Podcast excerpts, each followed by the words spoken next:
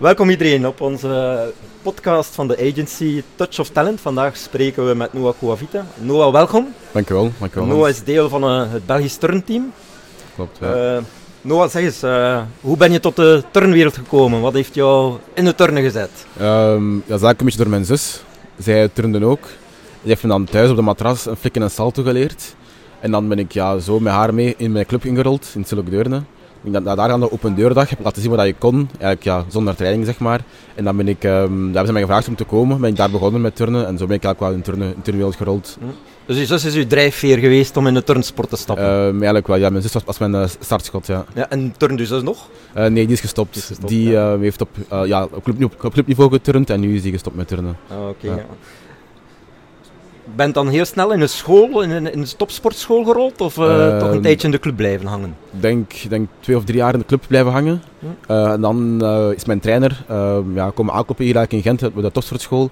En gezegd van, ja, we hebben een jongetje met veel talent en ik denk dat hij wel potentieel heeft om verder te groeien. Hm. Ben ik naar Gent gekomen, ben ik komen testen. En ik vond het eigenlijk wel leuk in zo'n grote turnzaal ehm, ja, al toestellen staan een trampoline, valkuil, dat is ja, super tof voor een klein mannetje, lijk ik. Ja. En dan ja, zo heb ik, heb ze me dan gevraagd voor te komen. Ze zagen mijn potentieel ook wel en dan zo ben ik in Gent komen turnen op mijn uh, tien jaar. Op je tien jaar, ja. en hoe is het om op tien jaar uit je omgeving te komen en toch in Gent te gaan wonen? Hè? Want u bent niet van Gent, u bent ben van... van Gent, van Deurne ben ik, ja. ja. Dat is um, ja, wel een beetje moeilijk in het begin, ja, als klein manneke.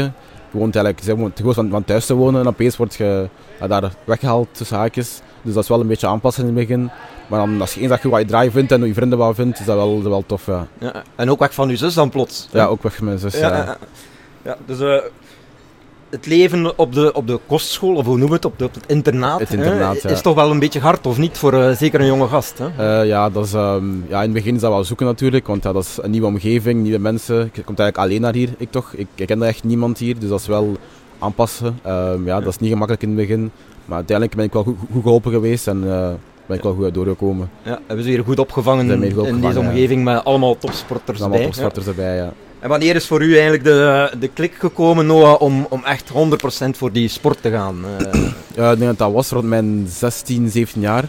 Um, toen heb ik een, uh, mijn junior EK gedaan, mijn laatste junior EK. Daar heb, was ik dan eerste reserve aan de rekstok voor de finale. En dan heb ik eigenlijk gedacht van, dat vind ik eigenlijk tof en ik wil eigenlijk finales turnen. Ook al is dat moeilijk hier als toen als België land. En dan dacht je van ja, ik ga dat gewoon met vol, vol smijt. En dat is mijn doel eigenlijk om profatleet te worden. En dat doet ik fulltime. En dat is mij gelukt ook. Ja. ja. U gaat eraan, hè? de toestelfinaal op de rekstok. Ik denk ja. dat dat uw favoriete toestel is. Hebben we dat is mijn favoriete toestel, de rekstok, ja, klopt. Ja. Ja. u bent ook wereldtop daarin. Uh, we mogen niet te bescheiden zijn, denk ik. Ik weet ja, eigenlijk wel, ja. Op het WK in 2021 in Japan was ik daar 11e, dus derde reserve voor de finale. Dus dat is wel mijn beste prestatie op een WK. En daar ook al twee EK-finales gehaald aan de rekstok. Dus. Sommige mensen kennen misschien ook van tv. Je ja, hebt nog een kleine ja. korte tv-carrière gehad in Belgium Got Talents. Ja, Wat heeft u dat gebracht? Um, toch wel, toch wel media-aandacht naar de sport toe zelf en ook naar mezelf ook. Um, ja, daarna word je wel af en toe op staat wel herkend. Omdat ja, we hebben het meer dan Belgisch Got Talent. We hebben daar de finale gehaald samen met Jimmy Verbijs. Ja. Dat was wel een leuk avontuur. Dat was een keer zo iets anders dan zo wedstrijden turnen. En als turnen brengen een ander daglicht en zo wat meer showgehalte. Dat vond ik wel heel tof om te doen. Ja. Dat was wel een speciale ervaring. Ja. U bent niet alleen gekend van Belgium Got Talents, hè, maar in de turnwereld hebt u eigenlijk, ja, laten we zeggen, als eerste Belgische turner hè, uh, ooit uh, de FIG-code gehaald. Uh, misschien eerst even de FIG-code, als je een paar woordjes kunt doen aan de mensen, mensen die luisteren, die kennen waarschijnlijk ja. de FIG-code niet. Uh. De FIG-code is eigenlijk het regelboek van de turn van de, ja, van de turnsport. Daarin staan alle regels uitgeschreven en ook alle elementen die geturnd kunnen worden en die de waarden hebben en zo. Dus eigenlijk, ja, dat is eigenlijk het boek van de, de turnsport, zeg ja. maar. Dus eigenlijk een turner stelt zijn oefening samen uh, aan, de hand vanuit, van aan de hand van die code boek, ja. en haalt elementen om zo de moeilijkheid van zijn oefening. Ja. En u bent als eerste Belgische turner die, uh, die daarin staat. Die een eigen naam element heeft. Ja. Vele mensen kennen Nina Verwaal en kennen het Nina Verwaal element. Ja, dat is waar. Maar eigenlijk... Uh, is er nu ook een kwafite element aan de brug met gelijke leggers. Ja, dus, eigenlijk ook aan de brug. Hè? Zijn de Belgen sterk aan de brug? Of is, het, is het, ik denk het wel, dat is wel een van onze betere toestellen, brug en rechts ook, dus ik denk het wel. Mooi. Wat zijn uw ambities, uh, Noah? We, zijn, we zitten in een heel cruciaal jaar, denk ik, ja. voor, de, voor de turnsport in België. Hè? Dat, uh, ja. Uh, hoe zei je het zelf? Je bent ook een van de, laat me zeggen, de ouderdomdekens binnen het Belgische team. Hè? Een van ja. de dragers, de drijvers binnen het team, samen met Luca. hoe voel je je daar zelf bij, Noah? ja, dat was wel een verandering, want jaar geleden was ik eigenlijk de jongste van het team. En nu ben ik een van de ouderen van het team. Dus dat is wel ehm, ja, een hele verandering. Maar het is wel leuk om zo de jongere gymnasten mee te trekken in het, in het eh, verhaal en mee te motiveren naar, naar een doel. Hm. Ik denk dat ons doel, het uiteindelijke doel voor dit jaar is de Spelen halen in Antwerpen op het WK. Ik denk dat iedereen daar keihard voor werkt en dat dat ook echt het is van het voor dit jaar om, voor ons om te halen. Ja, ja.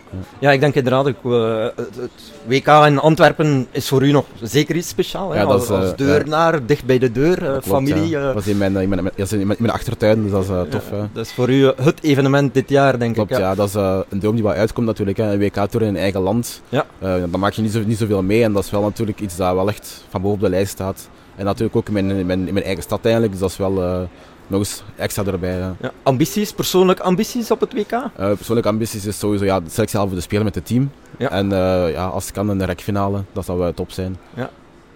en het zit er ook in, hè. Noah, laat ons eerlijk zijn. In, het, kan, ja. het kan, het kan. Het is zeker, zeker mogelijk. We hebben nu al hele mooie dingen zien presteren op, op wereldniveau. Hè.